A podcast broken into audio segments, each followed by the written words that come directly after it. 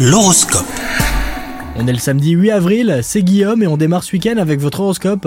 Les balances, votre vie sentimentale semble manquer de passion et d'ardeur en ce moment. Il vous arrive de faire preuve d'imagination pour chasser la routine. Entre le travail et les responsabilités de la vie, il ne vous reste plus beaucoup de temps et d'énergie à consacrer à votre couple. Mais rassurez-vous, vous avez tout à fait le droit de lâcher prise par moment. Les célibataires, vous aurez une aura qui jouera en votre faveur. Aujourd'hui pourrait être une bonne journée pour vous.